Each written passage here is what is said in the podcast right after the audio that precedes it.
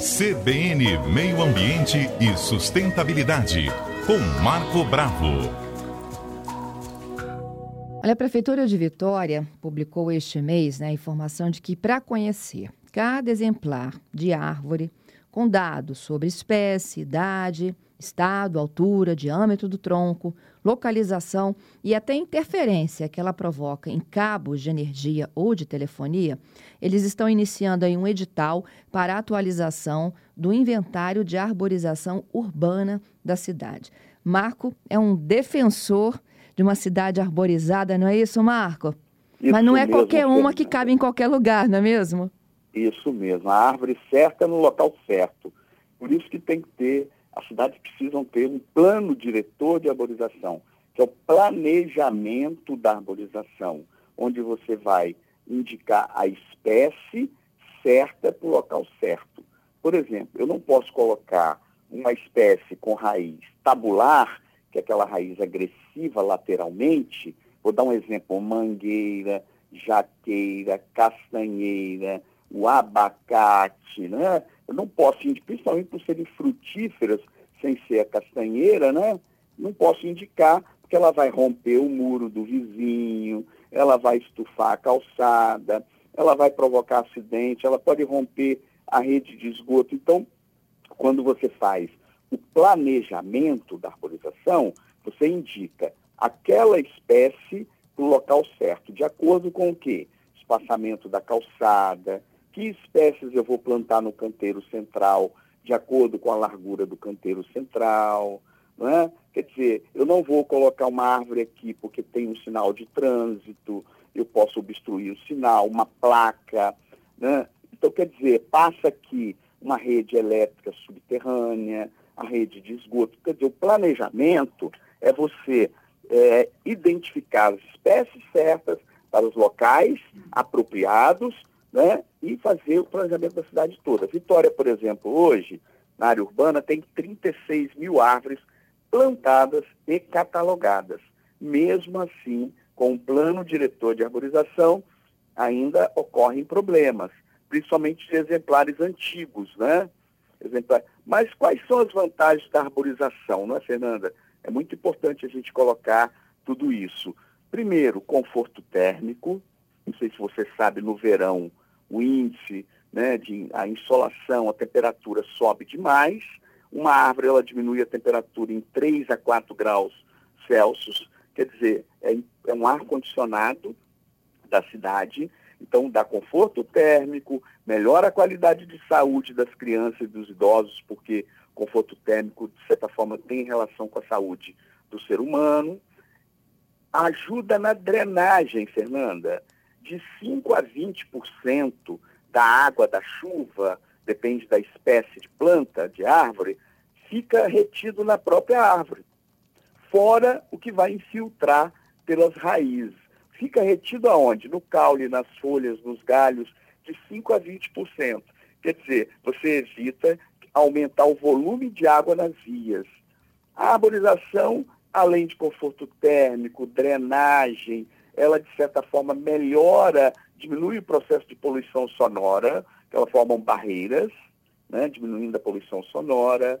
Ela diminui também todo o impacto da poluição atmosférica, tá? porque ela vai, de certa forma, reter os particulados é, que vêm das indústrias, das, da construção civil, né, das vias, é, né, das avenidas, ruas, onde tem desgaste de pneu, pastilha de freio, tem muito pó, desgaste do próprio asfalto. Então, quer dizer, a arborização ela é fundamental para a boa qualidade de vida da cidade.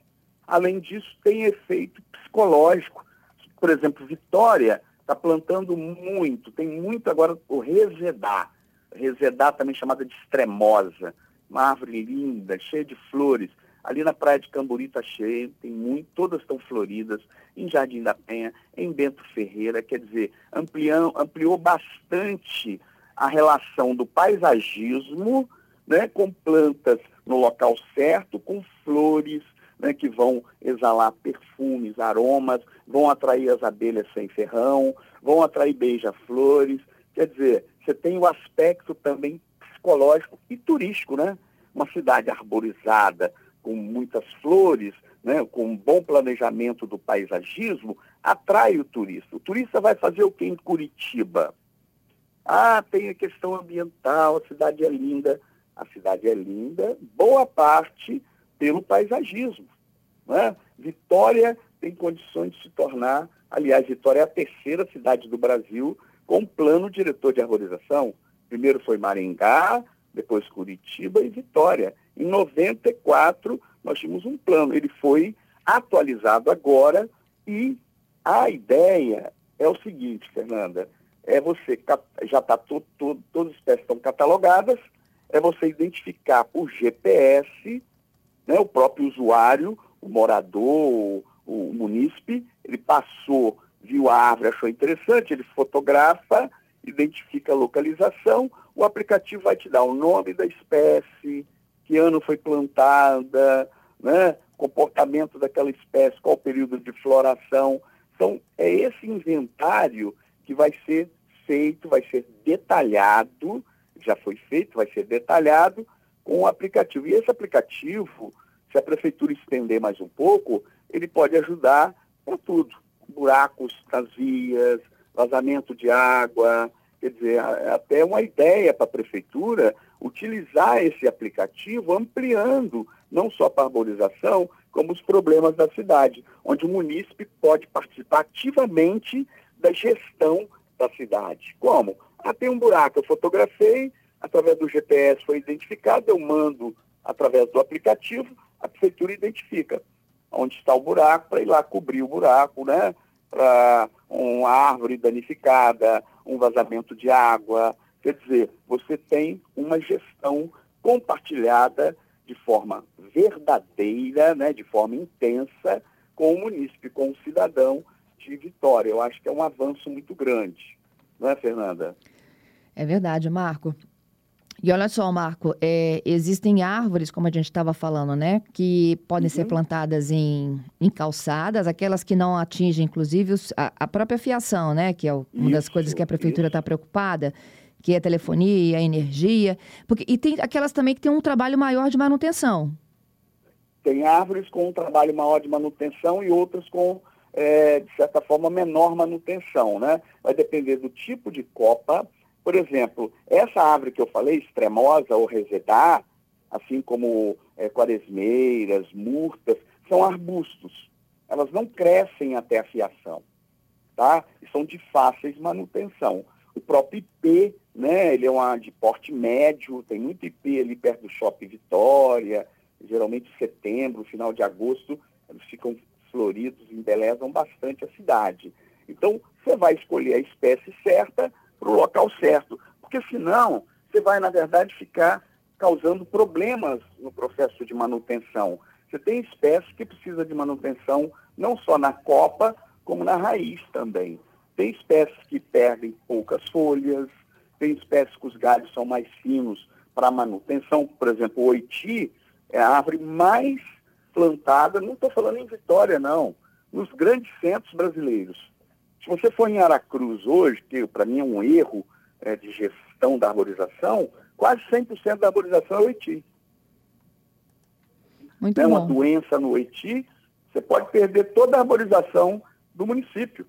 Então, é fundamental que a gente tenha o planejamento com escolha de diversas espécies apropriadas para o determinado local. E outra coisa, Fernanda, quando o Congresso, enfim, está demorando demais, regulamentar o crédito de carbono, as cidades, através das áreas verdes, vão poder desenvolver né, o planejamento e, através de é, é, empresas certificadas pela ONU, gerar crédito de carbono e ganhar dinheiro com isso. Por exemplo, Vitória 40% do município é constituído de áreas verdes. Vou te dar um dado aqui, Fernanda, muito importante.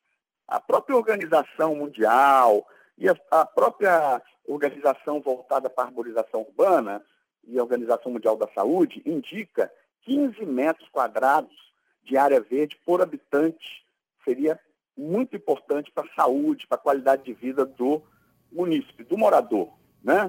Sabe quantos metros quadrados tem por habitante em Vitória, Fernanda? Ah. 15 é o ideal. Vitória tem 90,02% de área verde por habitante. Olha que sensacional, né? Isso tudo ajuda muito na qualidade do ar da cidade e na qualidade de vida do munícipe, do morador de Vitória. Se a gente parar para pensar, em 85, quando aquela tragédia ocorreu, aquela tragédia do Morro dos Macacos, morreram mais de 40 pessoas, então eles começaram a se preocupar com a arborização, veio o plano diretor de arborização em 94, né? Mas se você parar para pensar, só Vitória tem um plano diretor de arborização. Alô, Serra, Vila Velha, né? Viana, Cariacica, aqui na Grande Vitória, vamos criar o, o, o planejamento para arborização. É muito importante né, planejar a arborização da cidade prevendo os próximos 20, 25 anos. Então, é, a, e também, Fernanda, a arborização nas encostas, ela evita desmoronamento, né? Isso evita mesmo. desmoronamento de rochas, erosão. Ela vai diminuir, Fernanda, a, o assoreamento dos canais. Então, ela diminui o processo de manutenção. Por quê? Diminui a erosão. O solo É isso, não vai Marco. descer com a mesma intensidade, tá? No- e, e entupindo os canais. Então, gera custo para o município, né? Então, tem muito benefício. Muito obrigada. Uma semana falando de benefícios. Isso Fernanda. aí. Eu te agradeço, Marco. Até quarta que vem. Tá bem. Um grande abraço a todos os ouvintes da Rádio CBN.